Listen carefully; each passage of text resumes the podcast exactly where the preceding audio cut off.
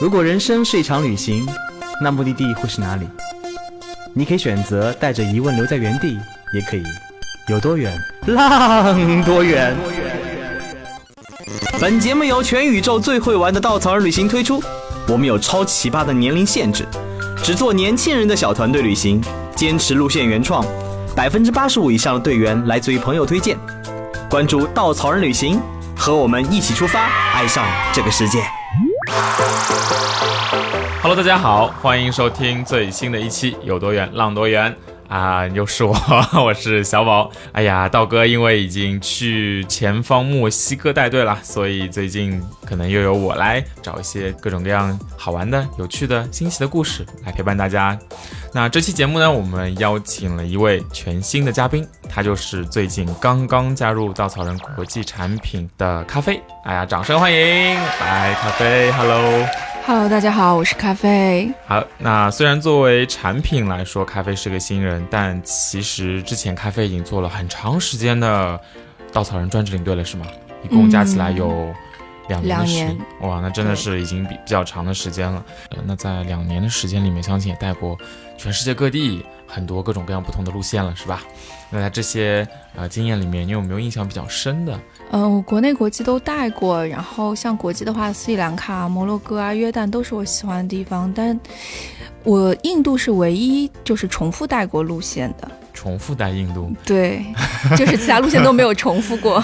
就是我身边其实不管是男生朋友还是女生朋友，很多人一听到印度就会变成两派，一派是啊很想去，很想去，对，很想去看一看，就真的很好奇这样一个地方。另外一派就是啊要去印度，嗯，这可能是我很长时间里面都不会去的一个地方。那咖啡，你是一开始就是自己有有这样的想法，还是说去了之后再想去第二次、第三次的？呃，一开始是因为工作吧，因为把我派去了印度，这也不是我选的。对对对 命运安排，对。然后第一次去是去年国庆，哇，正好差不多有一年了。然后第一次去感觉完全不一样，回来的时候就觉得哇，我终于从印度活着回来了。然后嗯第二次去是后面的元旦，就差不多两个月以后。哦，那年龄还是挺然后因为前后两个向导不一样，就前一个向导他是穆斯林，嗯后一个向导他是印度教教徒，所以他们带出来的印度给我感觉也是两个印度，而且第二次去你的那个紧张感少了很多以后，你可以安心的看印度这个城市，所以就完全不一样。而且印度它有它的宗教和整个文化背景气氛，他们瓦拉纳西恒河边的那种生死观呐、业绩啊，就蛮特别的，而且。嗯，我因为个人的原因，就是我觉得旅行除了风景之外，还有你自己的一些心情嘛。嗯，那因为我因为个人的原因，就是，嗯，我在去年国庆的时候，我在带印度的时候印象很深。从看完泰姬陵出来，我带队员去酒店旁边的 KFC 吃嗯非咖喱的东西，然后点完餐坐下来的时候，接到国内打来电话，然后是我妈妈打来的，她跟我说我外婆过世了，然后我就避开所有的人，在群里发个消息说我去处理一些事情，然后就人非常非常难过。虽然是有这个心理准备的，因为老人家年纪在那里，但是这个悲伤是非常大的，大到我就打电话给地接社向导，跟他说我去你家待一会儿，我不能在酒店，因为我跟队员拼房，他逛街不知道什么时候回来，我也不想让他看到我崩溃的样子，因为你要有领队的样子嘛。而且，呃，我的向导那时候也是有一些 difficult time 的，就是他儿子也是生病，住院住不进去，因为印度排队很艰难，说两个月以后才能给他儿子住院，他就一直在打电话。因为我前几天就观察到这个情况，我怕他是因为国庆期间酒店跳房啊，或者是我们火车票订不到之类的问题，我问他什么事情有没有我需要帮忙的，然后他私下跟我说了这个事情，然后那个时候他关照我说，你不要跟我的客人讲，因为他们是出钱来旅行的，你不要把我私人的事情跟这个联系到一起，就是。工作跟生活之间，他说要分开，我觉得这个很专业，因为他也是很资深的向导，我觉得诶这个很好。那过了几天，我自己遇到我一个很私人的事情的时候，我也觉得，嗯，不要跟队员讲比较好一点。然后我就去他家，我们两个人很认真的讨论工作，讨论那个火车的铺位怎么分，什么什么之类的。因为他也不知道怎么面对一个哭泣的中国女人，而且尤其是对印度人来说，嗯，就是生死这是很正常的事情。你人活到那个年纪才走，他觉得哇已经很好了，而且你可以开始新的一段，所以他觉得很 OK。然后后面我的行程因为是在后面就是嗯去恒河边嘛啊，而且他有个好消息就是后来大概我们火车坐完，就是到了瓦拉纳西的时候，他终于找到关系把他儿子。安排进了医院里，所以他的问题也解决掉了。然后我这边在恒河边，我给我外婆放了一盏灯。我觉得以我跟他的亲密关系，他也不会在意我那时候有没有在国内。嗯，因为我外婆是签了那个遗体捐赠的嘛，所以当时我跟公司报备这样的一个情况，uncle 有问我说你要不要给你换一个人接你的工作，然后你回来。我说哇，我外婆遗体捐赠好像都已经被拉走了，那我回来也没有意义，所以我觉得就这样。所以侥幸的是，我们那次队里居然没有崩，就是虽然两个向导都是这样一个情况，但大家玩的也都还正常，所以一直没有跟队员说过这件事情。后面一次我就很想把印度带好嘛，因为我觉得我第一次带的不够好，但可能很想带好，我就想发力点在路线呈现上面。最后的结果是那个队队员都蛮喜欢印度的，觉得印度很不错，不像我第一个队，可能大家都是哇，我们终于活着回来那种感觉。但我太侧重于当地的呈现了，我忽略了队员之间的一个破冰。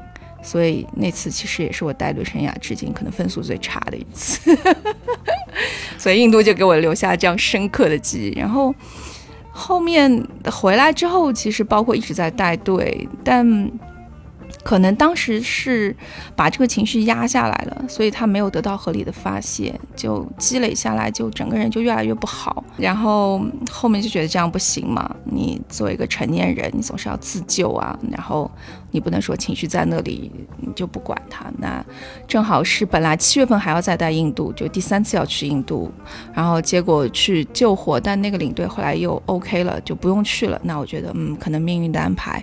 那我七月份不去印度的话，我就找。一个内观的时间，后来内观，对对对，就因为以前也是微旅行的时候，听小付有分享过，他去印度的内观中心葛印卡的那个内关，就是网上搜可以搜到，它有报名网站什么的，然后就看了一下时间，然后就报了八月份的一个培训，十天时间去那边。咖啡能稍微简单的介绍一下内观大概是一个怎样的？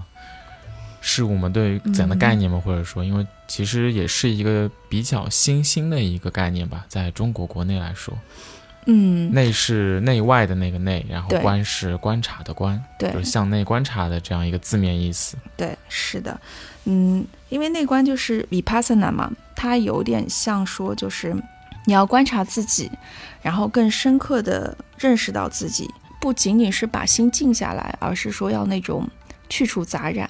就是让自己的心慢慢的变得平静、平和，不因为一些很愉快的心情，然后就贪恋那些感受，也不因为这个感受不好，然后而起憎恨的心，就相当于人会变得越来越平和，这样子。听上去有点像是冥想，或者说。类似于佛家、道家的一些他有点修炼的那种感觉，对，有点有点像一个修行者的一个生活。因为我那时候想去，就觉得哇，十天时间在那里不用说话，然后吃东西是有现成的，手机也没有要收上去，我就觉得可以安安静静的自己一个人静下来，我就觉得特别好。嗯，这个内观好像也跟印度有关系。听这个 Vipassana，它的英文名字也是从印度这边过来的，梵语、巴利语。对，传说是说，是佛陀他教的就是这个方法，就是传到缅甸，然后缅甸获得了完整的保留，整个流传派系格印卡它都是有那个传承的。然后葛印卡大概是在一九七几年的时候重新传回了印度。换句话说，这个方法就因为有很多各种各样的方法嘛。我为什么选这个？除了是因为小付推荐以外，还有就是我觉得已经几十年下来教了那么多的人，那他的一个方法应该来说已经修整到很科学性了。而且我自己去的体验也是，就每一天他告诉你要做什么。每一天一个小目标，你慢慢的最后十天，结果就呈现出意想不到的一个效果，就很不错。那这次今年七月份，然后咖啡参加的这一个内观，其实是在哪里的呢？在石家庄。石家庄，对，国内现在也有了这样。对对对，这几年国内刚有，就以前我要参加这个还得花国际机票钱，现在国外去，对对对，现在就很多上海甚至也有，嗯，很多地方都有。然后它石家庄那个它是新修了一个禅修中心，嗯两层楼，但其实我们不出去，因为它是相当于封闭起来的，然后男女分开这样子。所以这个整个的体验是什么？就先在讲这个之前也很好奇啊，因为我没有参加过国内的这个内观，首先它收费吗？不收费不，收费，对然后它有时间的要求或者说时间的一个限制吗？它要求你就是你确定好你十天就一定要坚持下来，中途不要离开。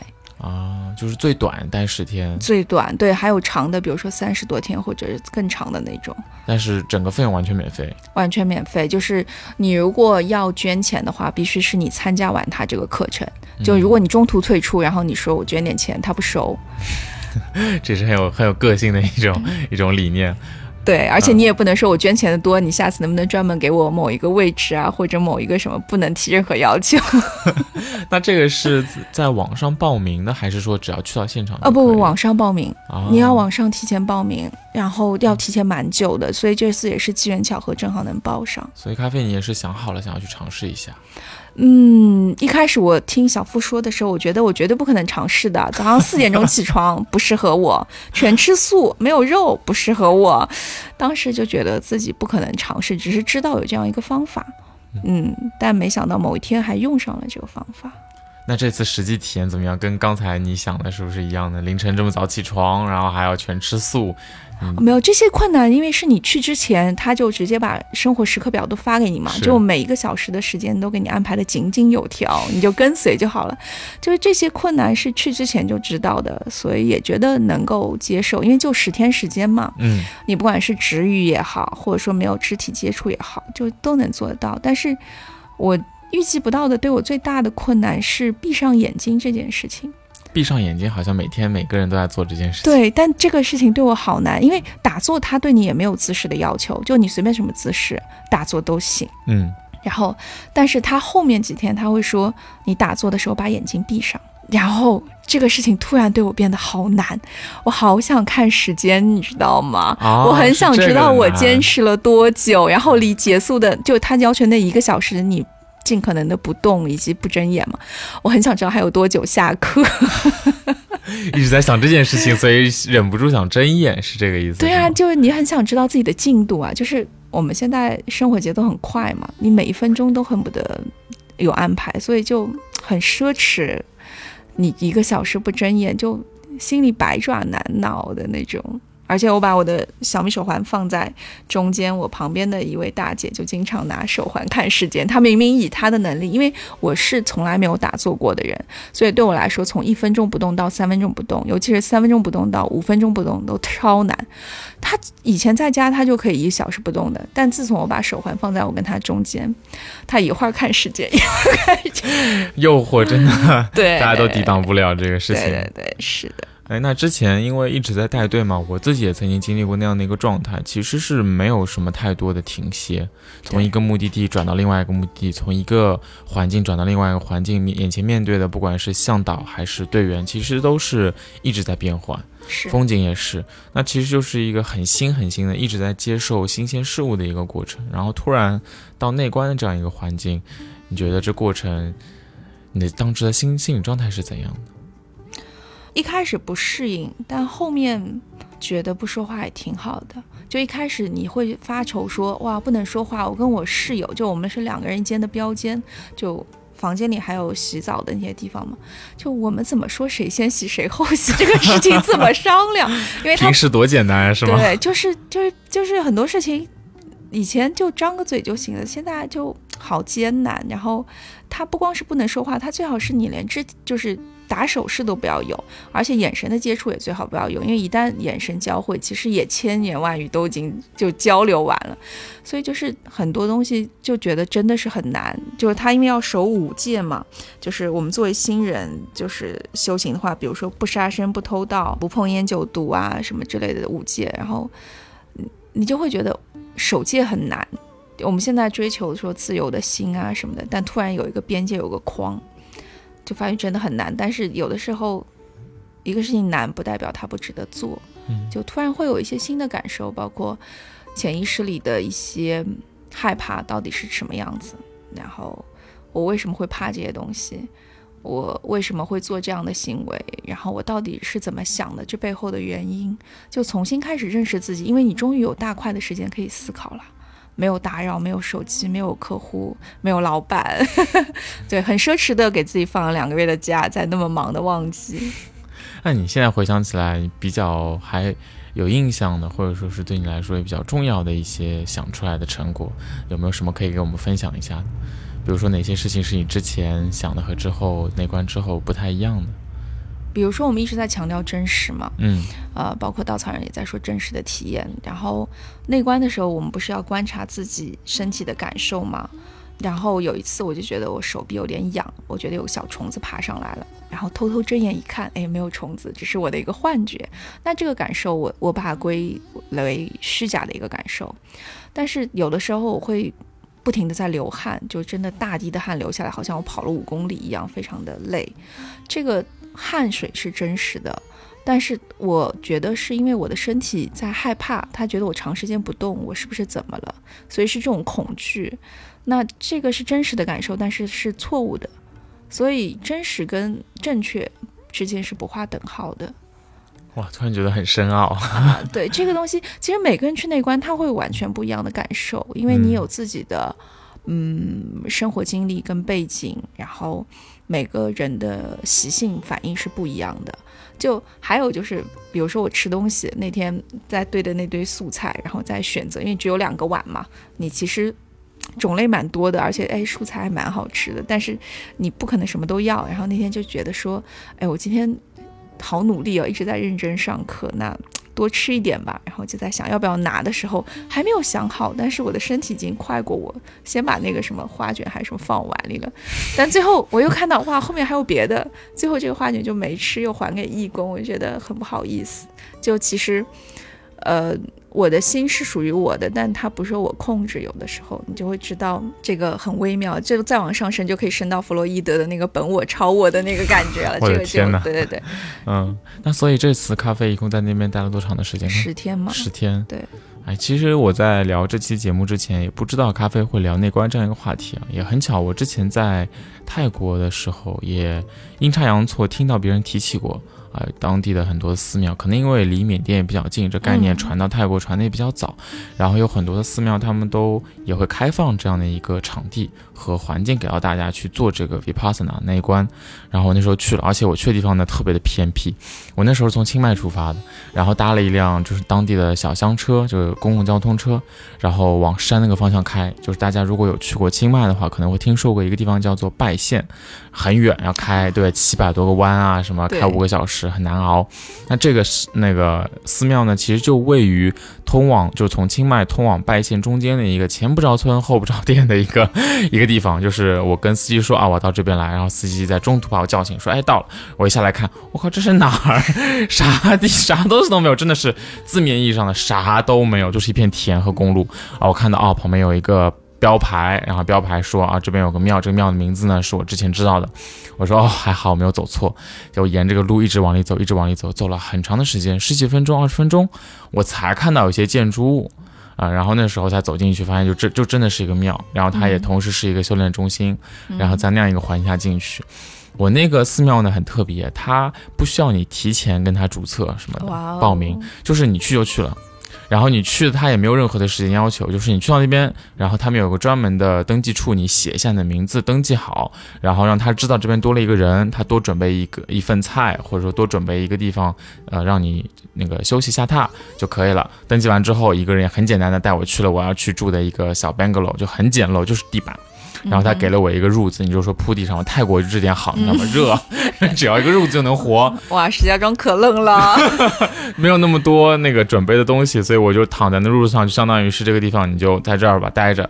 然后呢，我那个环境真的相比咖啡的这一次体验会不一样的地方还挺多，他也不要求你治愈，啊，呃，对，他就全程都是 OK 的。然后我在那个小 bungalow 里就正好看到了另外两个欧美的一些游客，年纪竟然还挺大。因为一开始我在登记的时候呢，是一个二十多岁的德国小姑娘，她说她已经在这边两年了，我都惊呆了。我说，哎，你这德国小姑娘在你最青春的年华，在你最灿烂的一些年纪，你来这边待两年的时间。我真的很惊讶，我很想知道它的魅力在哪里。我也是第一次去嘛，从来没有尝试过，就是好奇，真的就是好奇。然后到这个 bungalow 里，又遇到了这个四五十岁的两个欧美游客，然后他们又在讲内观这件事情，然后他们也说他们是尝试了已经是 dozens of times，就是十几十次了。然后呢，到这边来，这一次准备待一个月。然后说哇，什么？我我当初找这个寺庙最大的原因就是因为它不限时间，然后我这么。中国人都是这样，可能或者说我是这样的，我啊前面排的很紧张，排的满满当当，后面安排的明明白白，中间我是专门留了这三天的时间去给这一次体验的。我就想说，一个体验嘛，给你三天差不多了。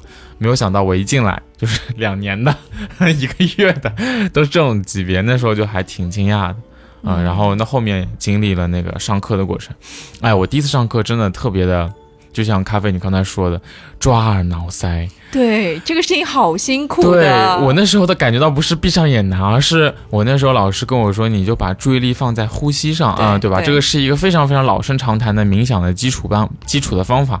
我当初第一个想法就说，这不就是冥想吗？多简单啊！然后以前又是没试过，但我以前没试过时间这么长的。对，因为老师一上来就跟我说四十分钟，然后开始放那个巴利语和梵语念的佛经啊。我那时候想说四十分钟能不能坚持下来？果然坚持不下来。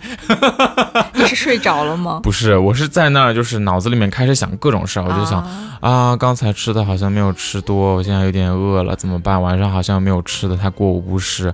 哎呀，昨今天住的那个办公楼里面啥都没有，又没有风扇，又没有空调的，一会儿会不会热死？然后今天那个褥子看上去好像不是很干净，好像有个小黄斑点，然后脑子里面就开始放大那个黄斑点，到底是脏的那个东西呢，还是就是干净的？只是它有一个。东西在那里，然后开始想说啊，今天我跑过来，我的车费花了这么多钱，我一会儿三天之后我要去其他地方玩，够不够？就想好多东西，然后想了大概有一辈子，然后突然觉得，哎，我不是应该在内关吗？然后我就把我的思绪给抓回来，对，然后再再假装自己可以。镇定心神，然后重新观察我的呼吸，然后说啊，一呼一吸，一呼一吸。哎，旁边那个人呼吸声音好大，我真烦。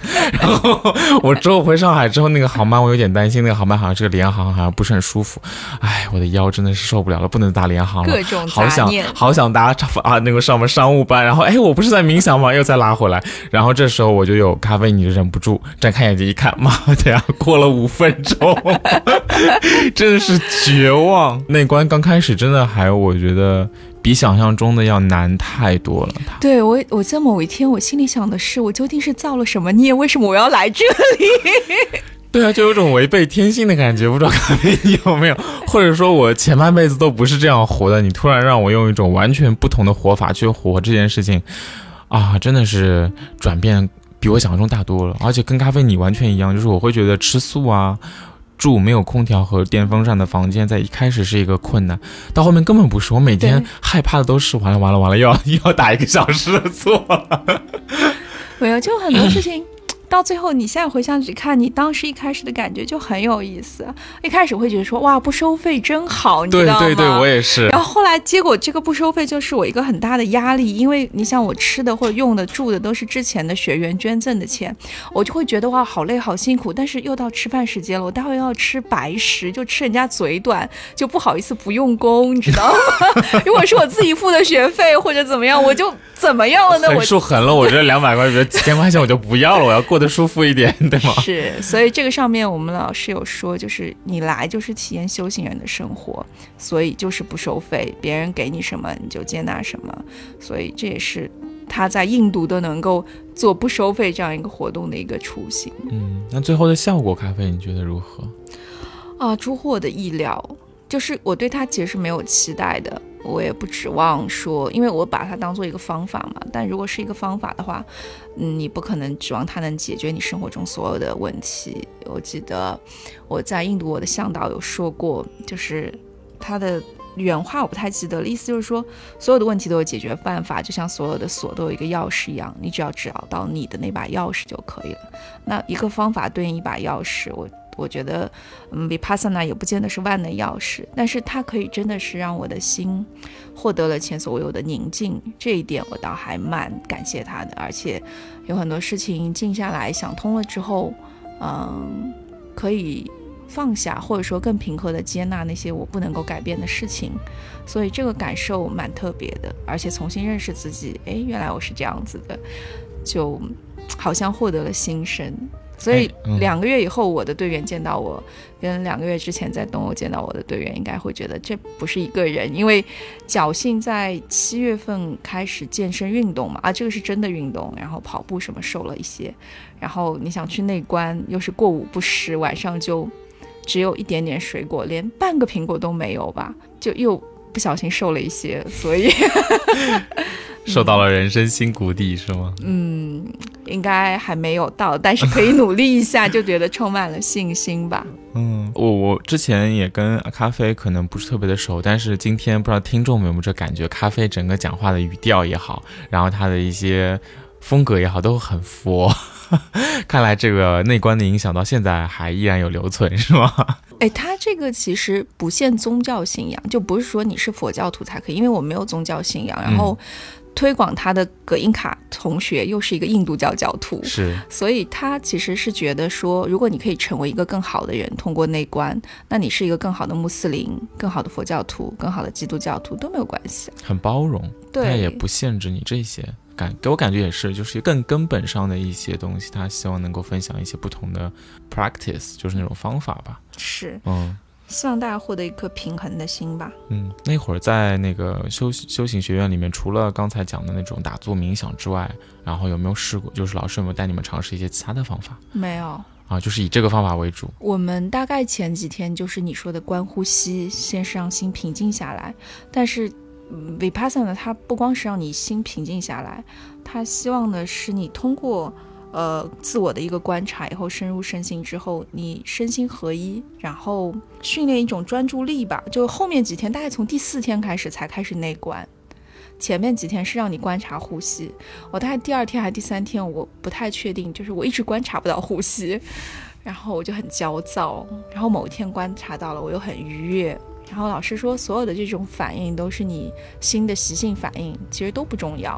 就包括你说的那种各种杂念啊什么的，有就有啦。就是你平静的对待他们，也不要觉得自己进度怎么那么慢，然后 push 自己快一点，也不要觉得说，哎，我很厉害，你看我那么快就感觉到了这样那样，你都不要有。就是慢慢的，嗯，哪怕没有感觉也没有关系，就等那些感觉浮上来。如果感觉有了，就看着它有。然后你会知道，所有的东西都是起起落落，就是很佛的说法，就缘尽缘灭这样子。我那时候在那个寺庙里面不太一样，也很惭愧，我也就只有花三天的时间。我是到第三天最后快要走的最后一堂课。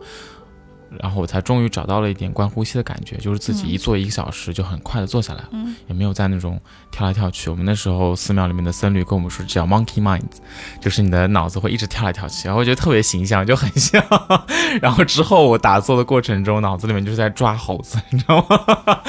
就感觉这个猴子蹦远了，然后就啊你怎么回事？回来，然后抓回来，抓回来一会儿就蹦出去，就是这种。那个可能因为是因为那个寺庙里面的住持，他也简单的和我聊了一下我大概的一个状态，他。也不知道他是不是为我安排的，还是他本来就这样。他在三天的时间里面，除了打坐这样一种方式之外，他还带我们尝试了很多其他的，比如说像是呃打扫卫生。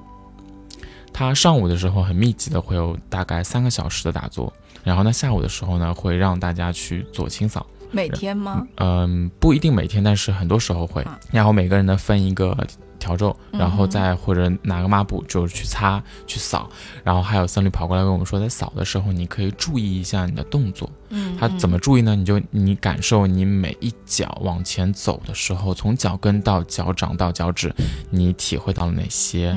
然后，那你握住这个扫帚的时候，你握住它的那一种感觉是什么？然后你握着扫帚去做清扫这个动作的时候，你有什么样微妙的感觉？甚至当风吹在你身上的时候，然后你融到这个环境里面去扫东西的时候，你又是怎样一个感受？他说你就去观察这个。嗯，刚开始我就很不知道该观察什么，你知道吗？就听上去很悬啊，我觉得好，我去。然后真正弄起来的时候，就哗哗哗，就很快进入那种效率状态。然后我就半个小时，半个小时扫特别干净我那片区域。然后扫完之后，我把笤帚一放，然后就啊结束了。然后旁边那个僧侣就他看着我又好气又好笑，就可能是好笑吧。然后跑过来说说好的观察呢？你咋把这个当成一个任务了？我是不是应该给你一份钱？就很像是我是专门受雇佣来这边打扫卫生的这种感觉。然后之后再慢慢的哎去感受，还真的不一样。对，包括之后早上的时候，他带我们去行禅，嗯，就是走路观察，其实很像，就是他让你观察每一步走下去的这感觉，起落，起落啊，你脚是怎么放？可能不知道大家有没有去真的尝试过？如果没有尝试过的话，今天其实我和咖啡聊这个话题好像是不容易理解。但是如果大家尝试过的话，你一定知道我在说什么。其实是一个挺微妙的过程。这感觉好像就如果你深爱过一个人，你就懂我在说什么；如果你没爱过，就是不知道。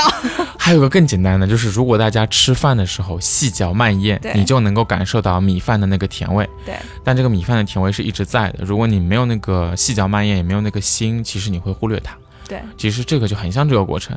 最有意思的是躺禅、卧禅，应该这么说。是是卧禅。对，然后我就躺在地板上嘛，然后就是老师说，哎，因为卧禅呢，它的过程比较特别，我们只先试半个小时的时间。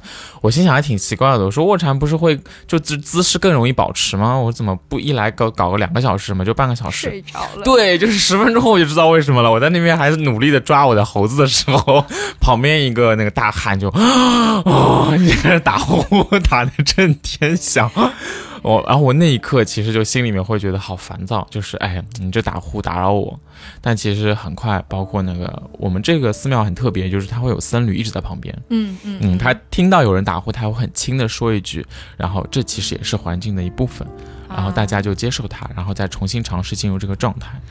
对。然后我那时候其实还更功利一点，应该可以这么说，因为呃，我可能对于这个寺庙的期待很高，或者说我其实抱着目的来。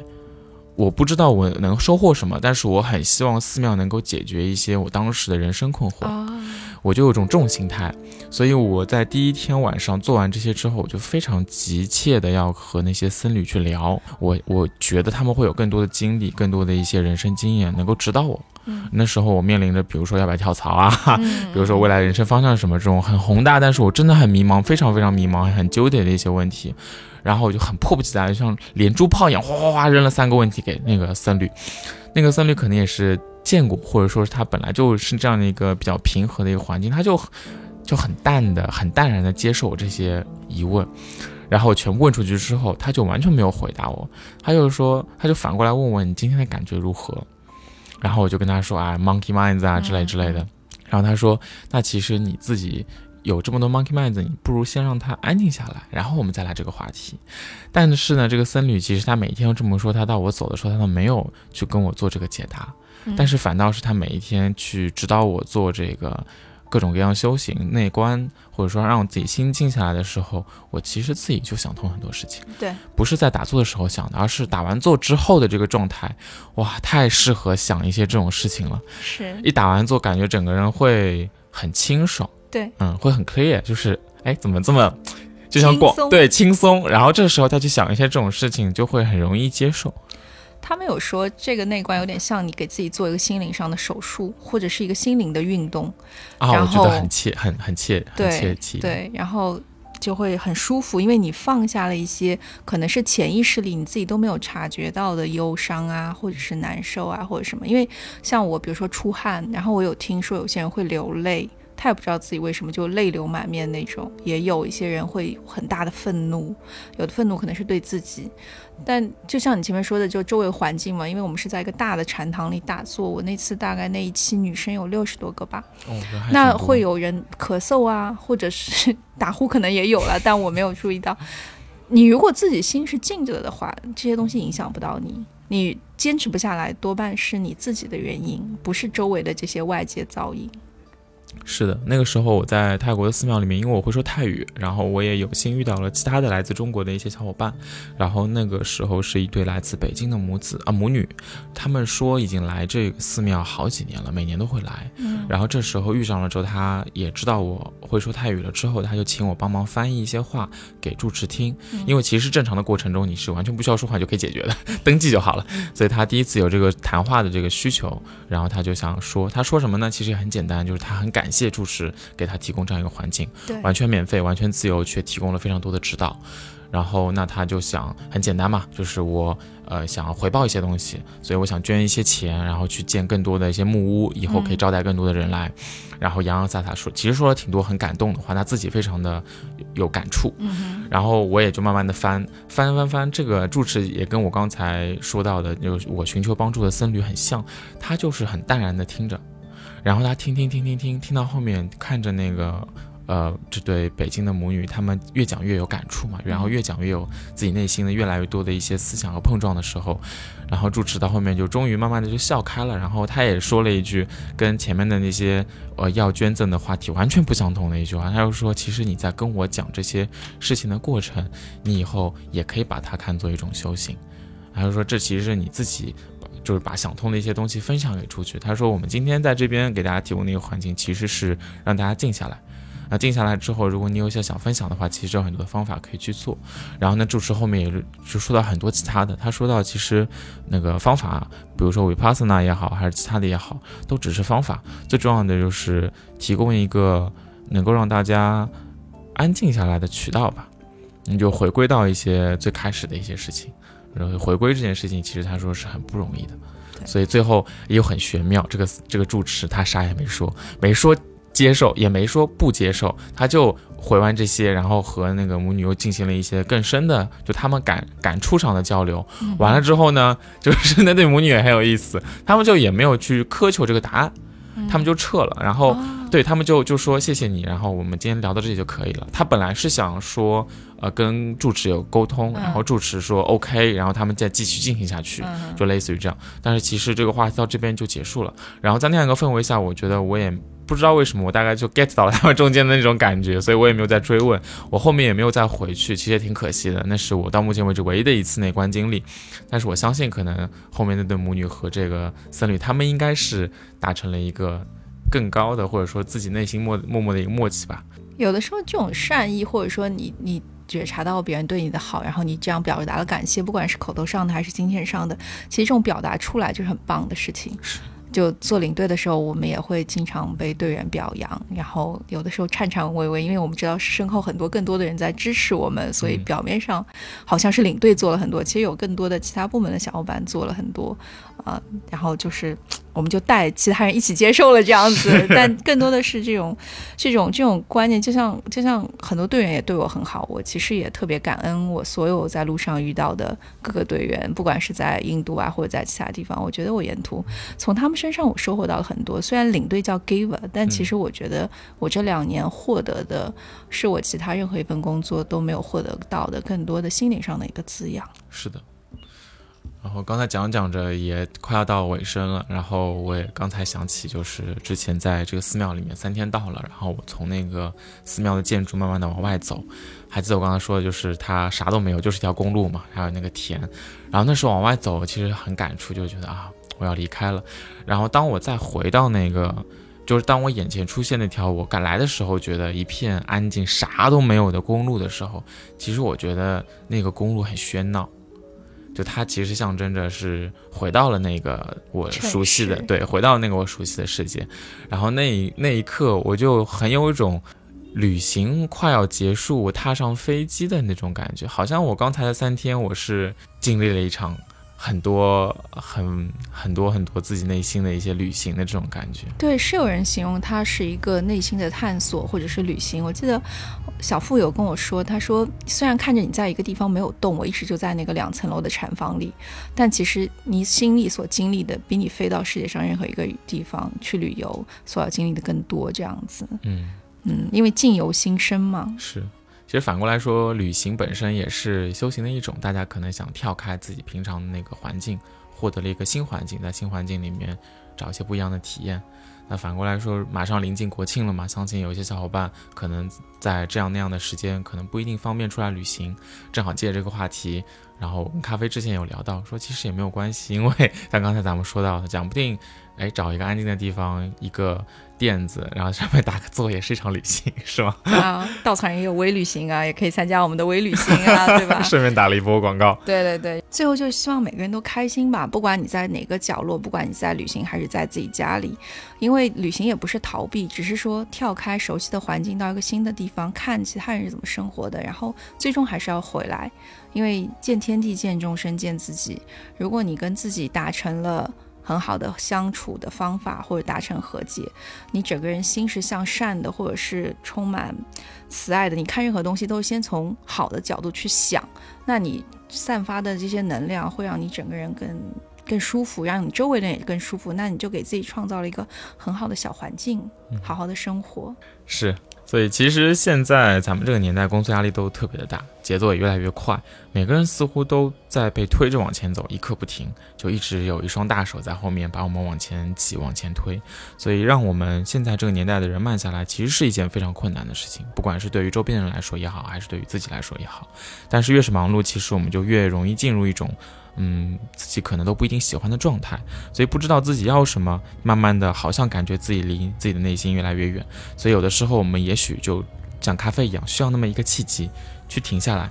虽然不一定说呃内观是唯一的方法啊，要去体验内观这样一种很深刻、很禁欲的一种修行，但有些时候简单的给自己内心放一个假，或许讲不定那些曾经的烦恼就会迎刃而解了。好，也是很难得聊了一期非常非常佛系的节目。今天也谢谢咖啡，谢谢小宝。好，那咱们下次再见了，拜拜。拜。